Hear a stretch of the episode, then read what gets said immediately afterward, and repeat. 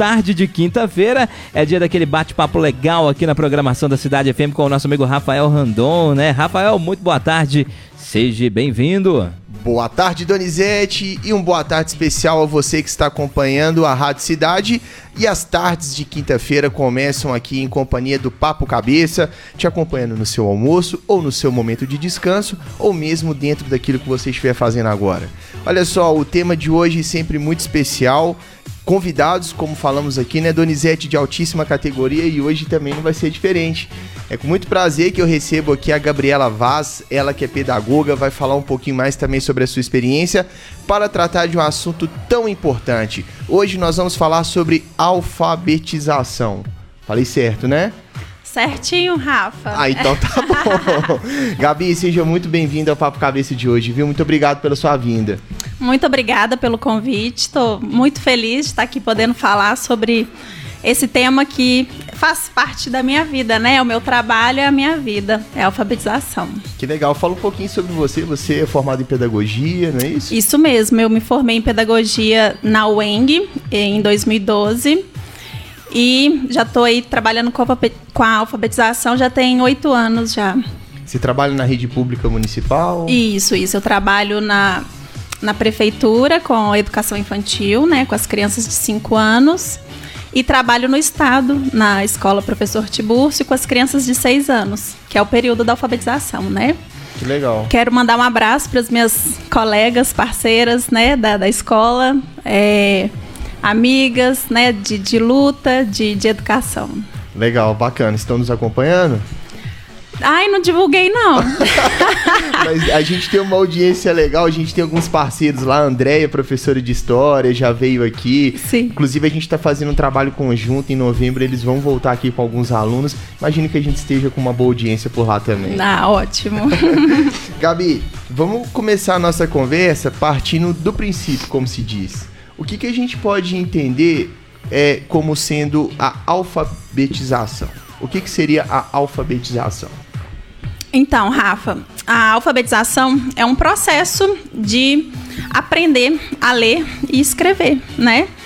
É um processo que todo mundo passa, que marca a vida de todo mundo e que todo mundo usa o tempo todo durante a vida, né?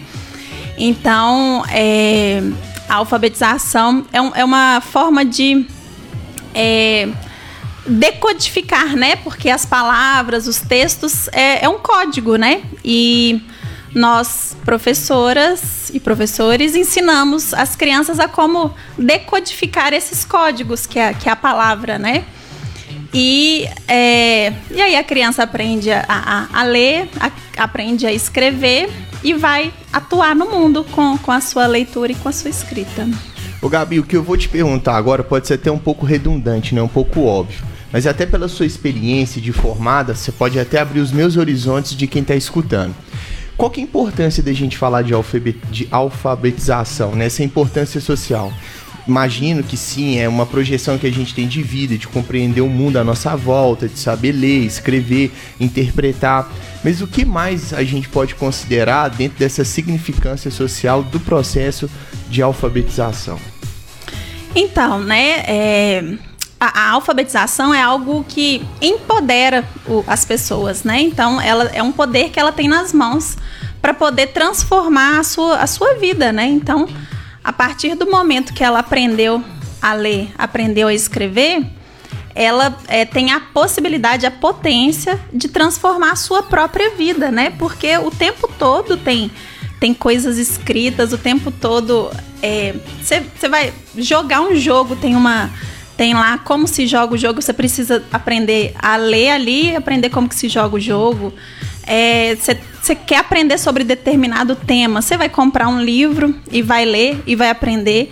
Você está com, com algum problema, cê, em relação a alguma coisa na sua vida, você vai buscar informações, que seja no Google, que seja no livro, e você vai fazer mudanças na sua vida. Então, é, é uma. Acredito que seja essa a grande, a grande importância, a grande potência da, do ser estar alfabetizado, é ele conseguir fazer mudanças na sua própria vida, né? E vai ser uma mudança pessoal e social, né? Com certeza. O Gabi, e ainda pensando é, nesse momento de introdução sobre o tema. Eu queria a sua visão é, a respeito dessa projeção histórica do nosso país, não necessariamente a gente podendo falar exclusivamente de Tabirico, uhum. mas qual que é seu olhar em relação a esse processo de alfabetização do país? Eu tenho uma certa percepção de que isso está muito correlacionado com a expansão de acesso ao ensino, pensando que talvez na época dos nossos avós isso não era tão comum como é hoje, talvez tinha até aquela questão ainda de é, direcionamento somente para um gênero, é, poder fazer. É, o processo de aprendizagem. Qual que é o seu olhar, então, em relação a esse processo de aprendizagem no país? Eu estou jogando para aprendizagem, mas falando de alfabetização. sim, sim. O é, que, que acontece? É, vamos dizer que, que né, há, há, muitos anos atrás, o processo de, de educação era para poucos, né? Não era para todos, né? Então, é, quem tinha o acesso à a, a, a, educação era, eram poucos, né? E aí, com, com muitos processos é, políticos, né, democráticos, veio essa, essa expansão, né, que a educação é para todos, né, que seja rico, que seja pobre, seja mulher, que seja homem, né, é para todo mundo, é para todo mundo esse o processo de, de, de, educação, né, e principalmente a alfabetização, porque é o, o que abre as portas, né, então a criança chega na escola e nós vamos, é, vai, ela vai abrir a porta, as portas dela ali no, no na alfabetização, né? Ô Gabi, e a, o processo de alfabetização, ele pode se dar somente na infância? Esse aprendizado, ele acontece somente na infância? Não, ele acontece a qualquer momento, né? Então, assim, nós seres humanos somos é, capazes de aprender em todo, todas as fases da nossa vida, né? Na infância, né?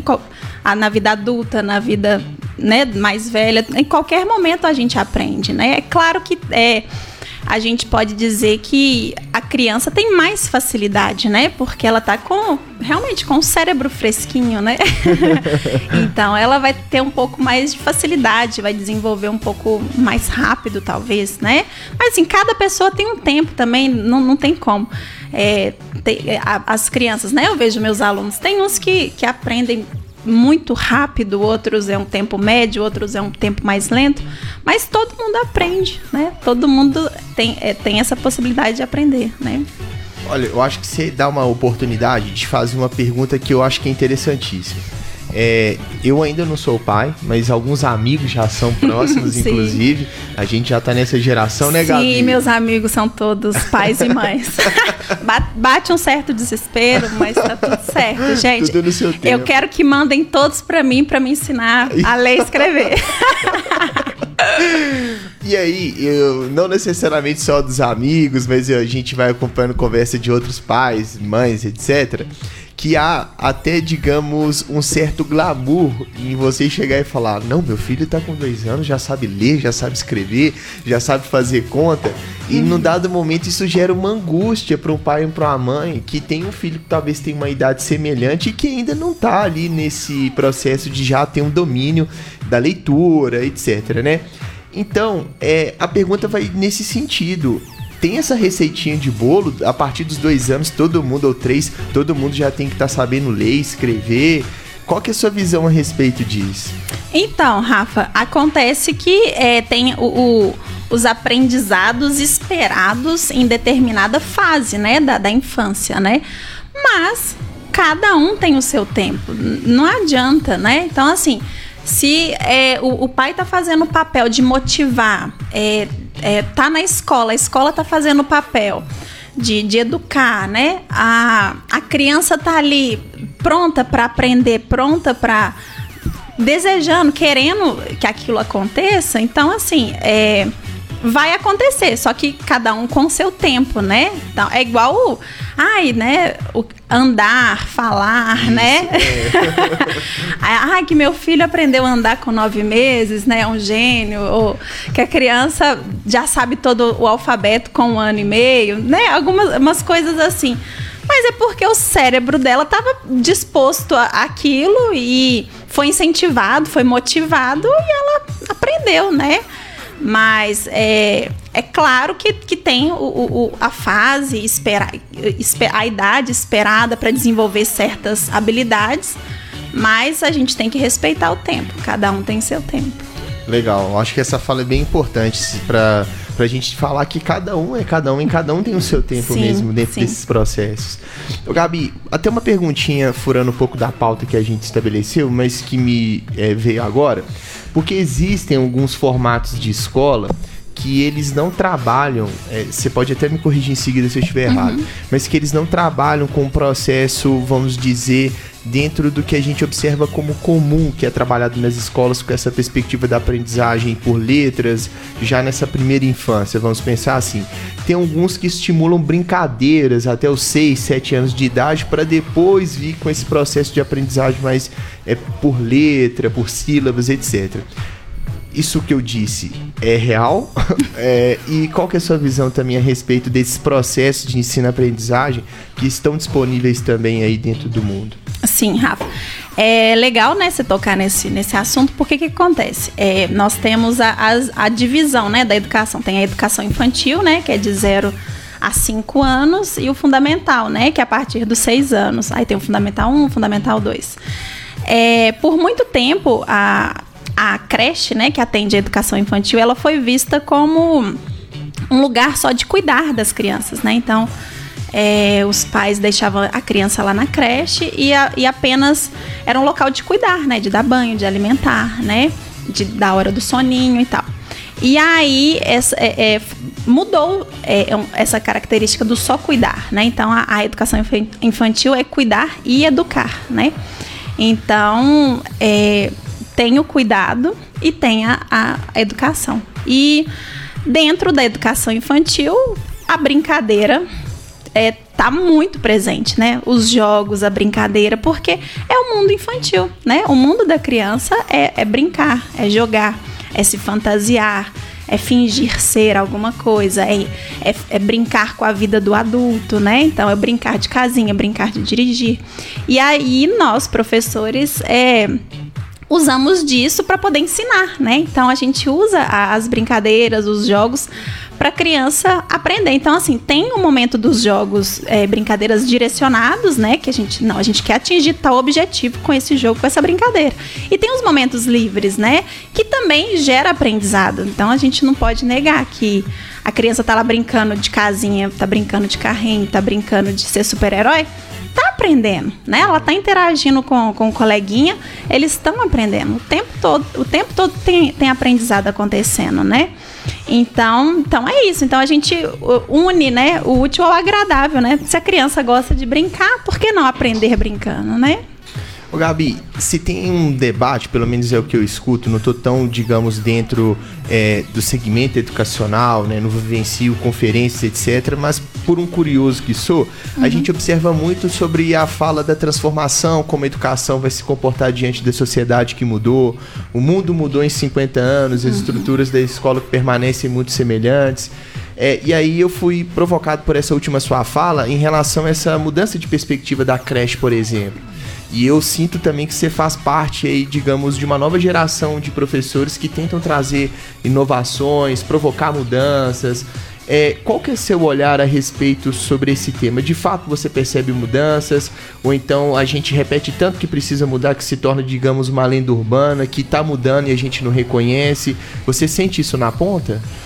É, Rafa, é, é a escola é, é uma estrutura muito rígida, né? Então, assim, a gente vê a sociedade mudando, a gente vê as coisas mudando.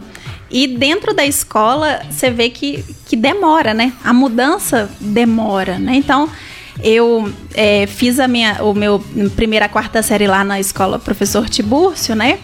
E aí agora eu sou professora lá, né? Sou muito feliz por isso. Ah, que legal. E com, trabalhei com, com uma professora minha. Caramba. Foi muito legal que a emoção, experiência. Né? É. É. E, e assim, pouca. Eu né, estive lá como aluna, voltei agora como professora e pouca coisa mudou, né, Rafa? Até assim a questão da, das carteiras enfileiradas, né, do, do dos livros, assim. Mas aconteceu mudanças, mas é lento, é muito lento, né? Então, mas acontece, mas é, é precisa ter pessoas querendo que mudanças aconteçam, né? Para que, que a mudança aconteça. Mas é um processo lento, mas é, acontece, acontece. Interessante. Gabi, pensando também é, no, no país, é, ah, eu, eu vim pensando numa curiosidade antes de falar aqui uma perguntinha. É, pensando nessa questão da aprendizagem, da língua e tal. É, eu li e escuto também dizer que a língua portuguesa é muito complicada. que o português é complicado, que isso, uhum. inclusive, pode ser um dos entraves para o processo de aprendizagem. Porque o que eu uhum. penso, né? Comunicar, a gente comunica, por exemplo. Uhum. A gente uhum. pode falar um com o outro. Não necessariamente eu preciso saber é, a teoria de uma construção de uma oração, de uma frase, etc. Porque a gente consegue falar e a gente vai se entendendo. Sim. Mas é, pensa nessa ideia do aprendizado, o português é um desafio a mais para ensinar? Então, é, nós nascemos aqui no Brasil e falamos o português, né? Então, assim, nosso cérebro entendeu, né? Entendeu que é isso, que a nossa comunicação é a, a língua portuguesa. Mas se você for pensar, né, em ortografia, né, nessa, nessas regras, realmente é difícil, né? Às vezes a gente se pega tentando escrever palavras, você fica assim, e é dois S's? Essa cedilha? Como é. é que é? Porque realmente são, são muitas regras e aí. Mas assim, é, não, não, atrapalha o processo de, de alfabetização, não. Não atrapalha, não. Mas é claro que sempre vai haver dúvidas e a gente sabe aonde buscar, né? Então, assim, você tem que mostrar para a criança, olha, tem essa regra, é dessa forma que faz. Mas se tiver com dúvida, busca no dicionário, vai no Google e, e desembola, né? Entendi.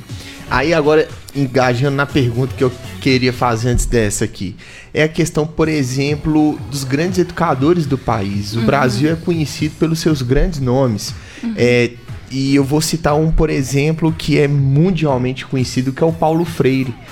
A minha Sim. pergunta é qual que é a importância de Paulo Freire para esse processo de ensino-aprendizagem e quais outros atores e é, autoras também são tão importantes e conhecidos mundialmente? Sim, é Paulo Freire realmente, né, conhecido mundialmente.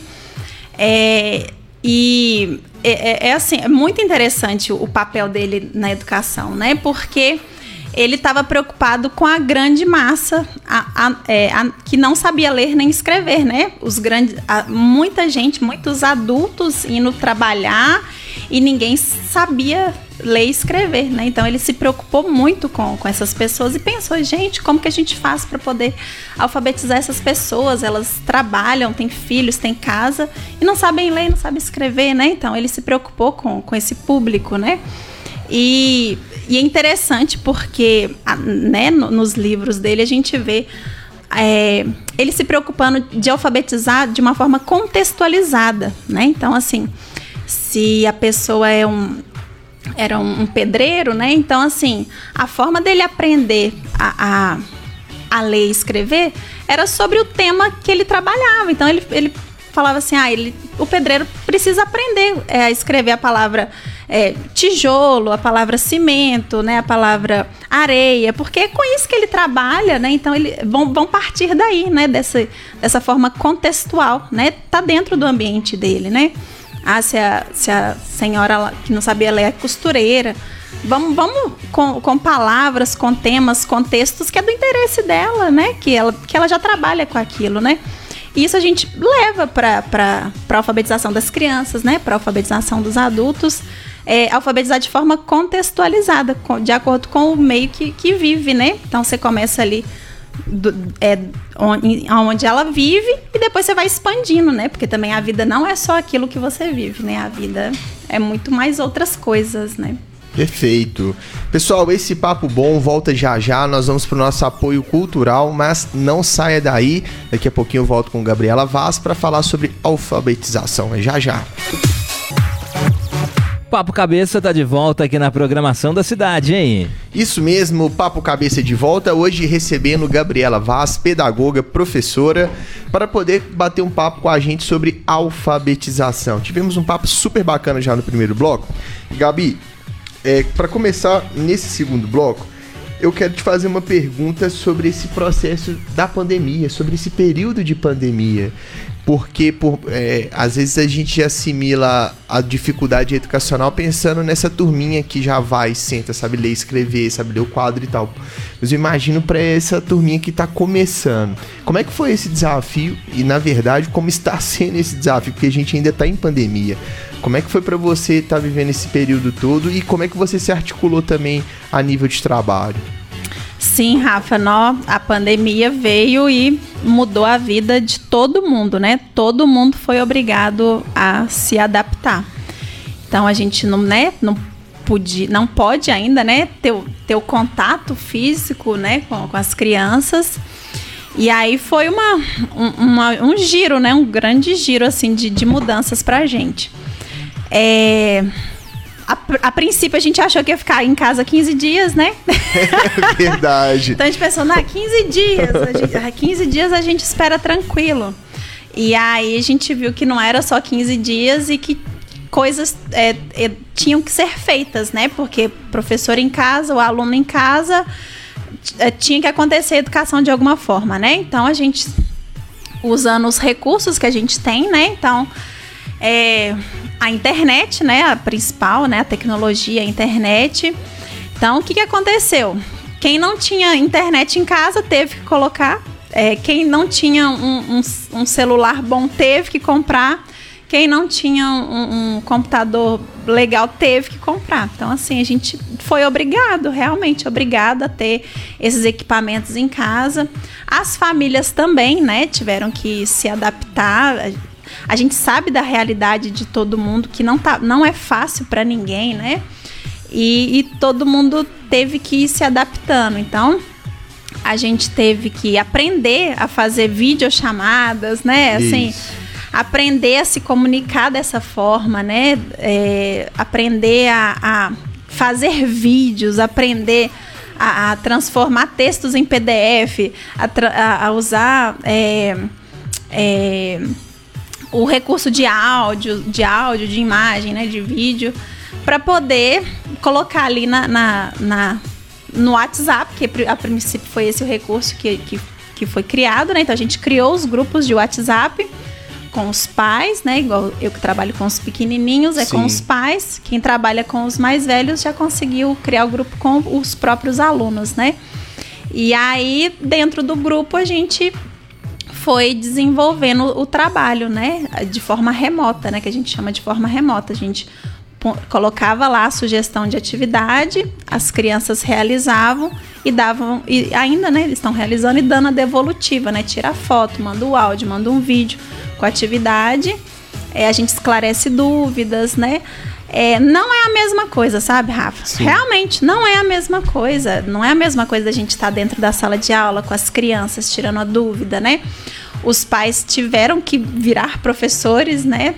É, e mas aprendizado está acontecendo, sabe? A gente recebe muitas devolutivas, muitos vídeos de, de crianças. É, igual eu trabalho com alfabetização, né? As mães me mandando, olha, pro, olha aqui, já tá fazendo as palavrinhas sozinho. Olha Legal. aqui, pro, já tá conseguindo ler esse pequeno texto aqui. Nossa, eu fico assim muito feliz. É, é, é um tá sendo mais lento, né? O aprendizado tá sendo mais lento, mas o aprendizado está acontecendo, está acontecendo. É, aí agora a gente está voltando, né, de forma híbrida, então a gente está ficando uma semana na escola, uma semana em casa mas ainda não é o ideal, né? Ainda não é o ideal, não. Uhum. Porque aí fica um grupo de alunos em casa, um grupo de alunos na escola. E quando a gente está na escola, a gente não dá atenção pro, pro WhatsApp, né? E ainda não é o ideal, mas né, a gente vai com fé, com esperança que dias melhores virão, né? Com certeza, que assim seja.